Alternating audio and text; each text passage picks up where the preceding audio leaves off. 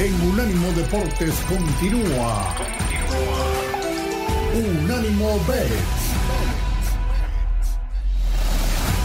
Listos amigos, estamos listos para platicar de nuestra gloriosa Liga MX que tenemos, de arranca ya la Liga MX.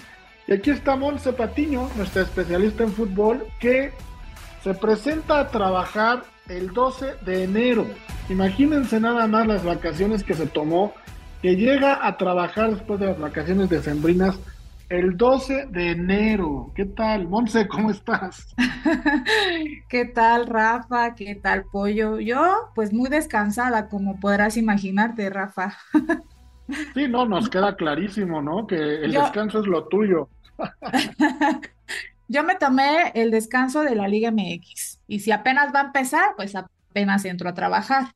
Pues sí, pues sí, tienes razón. Eso sí, no, no, no lo había visto así, pero me parece correcto. Oye, este, ¿qué te pareció el final de la Liga MX? No lo del América, ya lo platicamos, pero algún equipo que, que ahorita dijeras me decepcionó, algún equipo que te ilusionó. ¿Cómo, cómo viste el final de la temporada pasada? Mm, pues el único equipo que hubiera podido desilusionarme, pues es Tigres, porque realmente no hubo demasiada competencia en cuanto a los equipos fuertes. Creo que desde el inicio de la liga se pudo ver quiénes iban a ser los protagonistas. Digo, el América esta vez no decepcionó porque sí había estado quedando a deber en los, pues en la liguilla, pero yo creo que los únicos, o sea, Tigres, la final no me gustó mucho, se me hizo un poco, pues un poco aburrida, ¿no? O sea, creo que Tigres había aguantado y al final pues se descompuso todo por por expulsiones, por reclamos, por lo que sea, y entonces de poder ser una final que eh, no digo que no estuvo bien que ganar el América, creo que era el total que se merecía la, el torneo, pero como que sí te quedó a deber, ¿no? Al final. Bueno, ustedes que son americanistas, bueno, Pollo no, pero tú y... No, no digas en plural. bueno, sí, porque estoy pensando en la voz. Los americanistas yo creo que como hubieran ganado no importa, ¿no? Pero uno que es aficionado y que quería ver como un poquito más de ahí de como de guerra al final, pues ese esos goles después de las expulsiones fueron como de, uy, pues ya, ya no, no se, no se tuvo como ese, esos duelos que queríamos ver. Pues sí, bueno, bueno, ya entremos en debate. Justo te lo preguntaba porque ya tenemos las líneas para campeón de la próxima temporada, entendiendo que la Liga MX es muy sui generis, que hay liguilla, que hay play-in que hay muchas cosas, pero la línea para campeón tiene el América en primer lugar en más 215, luego sigue Tigres en más 380, Monterrey en más 580 y luego ya vienen todos muy atrás, Guadalajara en más 1000, Toluca en más 1300, Pachuca en más 1500, Pumas más 1500, Puebla más 1900 y de ahí para abajo. Cruz Azul, que sería un candidato, o pensaríamos que es uno hasta 1900. Vamos muy, muy atrás. Entonces, Monse, tomando este escenario, ¿qué nos espera para la próxima temporada? ¿Ves a América Tigres como una final nuevamente? ¿Monterrey Chivas ahí en semifinales? ¿O habría alguna sorpresa?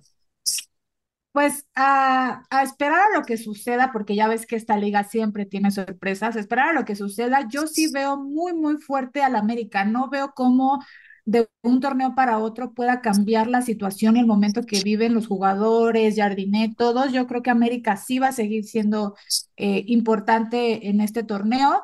Y pues Tigres también, digo, creo que al América lo veo muchísimo mejor y más fuerte, está eh, en un momento muy bueno y yo, creo que no va a terminar pronto ese momento. Entonces, estoy totalmente de acuerdo con que América sea el, el más favorito. Eh, pues Tigres por ser el, el otro finalista también. Monterrey, tengo mis dudas, la verdad, a mí Monterrey como que no me termina de convencer, pero pues hay que ver qué hace este torneo.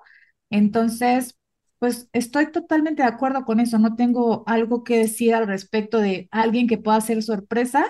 No creo que eh, perdón, Pollo, pero no creo que ni Chivas ni Cruz Azul logren en una temporada hacer algo así extraordinario. Sí, no, pues ni, ni cómo defender el caso de, de las pobres Chivas. vamos a dejar a Gago trabajar.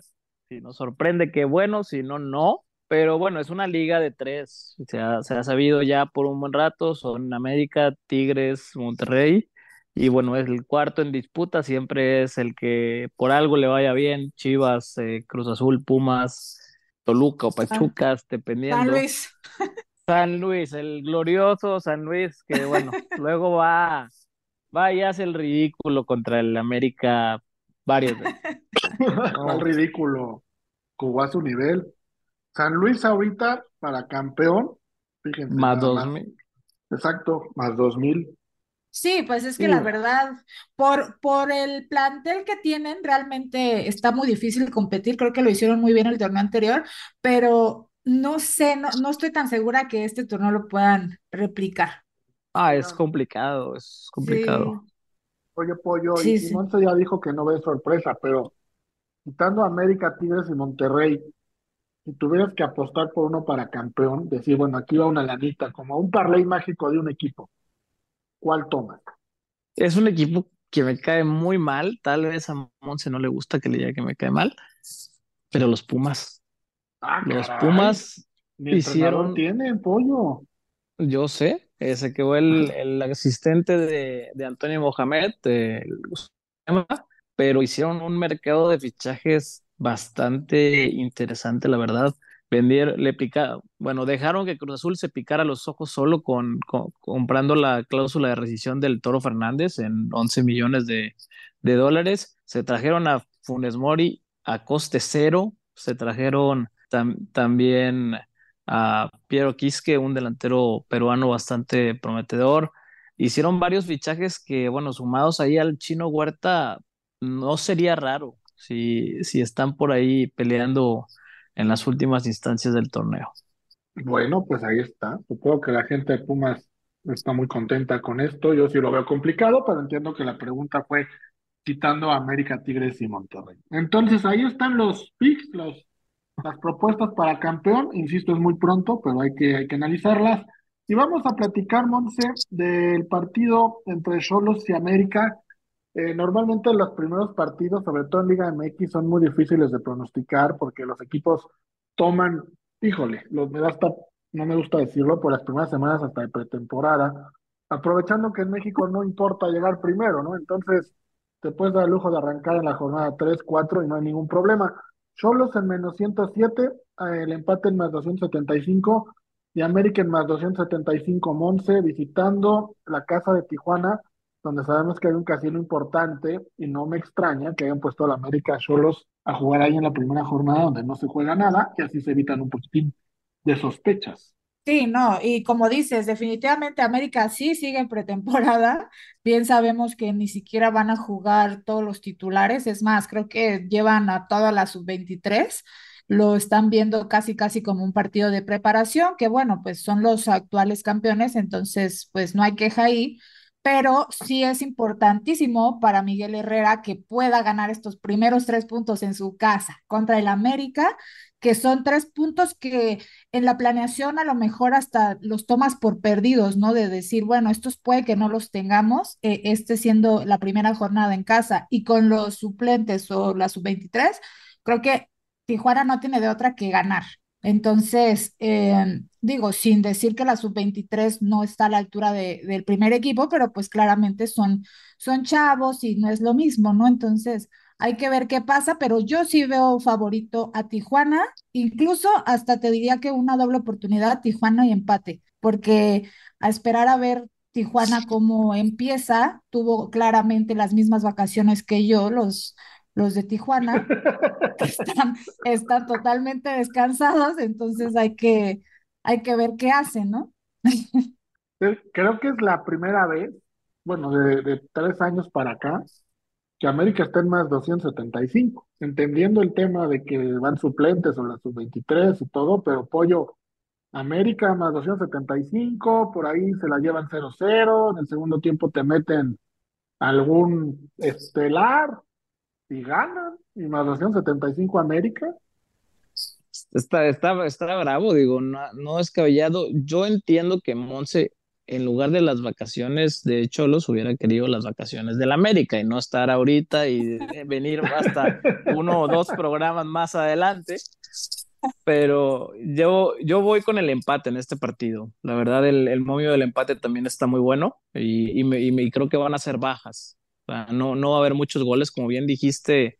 Pues América saldrá a competir porque, bueno, es su ADN. Jardine no va a dejar como quiera que le pisoteen la corona tan rápido, aunque no tenga los jugadores estelares.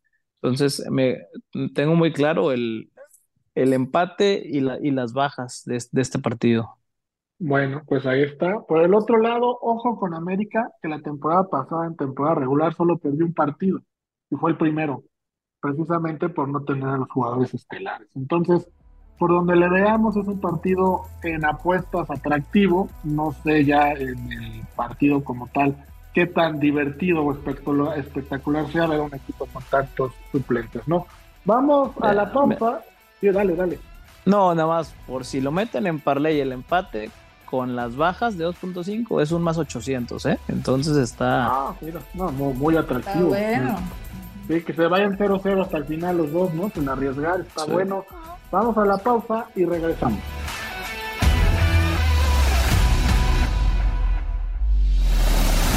En breve seguimos con Unánimo Bet en Unánimo Deportes.